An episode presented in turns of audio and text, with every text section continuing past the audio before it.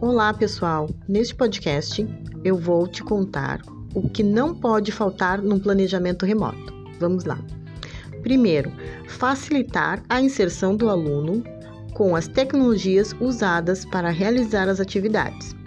Segundo, promover atividades criativas para que o aluno sinta necessidade de buscar mais informações sobre o conteúdo proposto.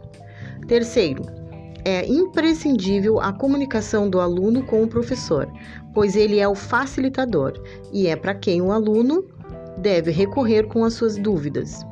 Quarto, promover atividades síncronas e assíncronas, para que o aluno não se sinta tão distante do ambiente escolar. E o que são atividades síncronas e assíncronas?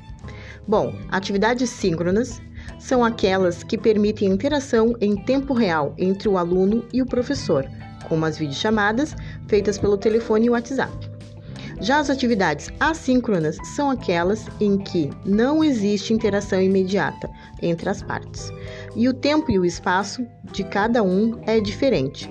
O professor envia atividades pela plataforma escolhida e o aluno, no seu tempo e ambiente, realiza com o compromisso de reenvio ao professor, que por sua vez lhe dá o feedback.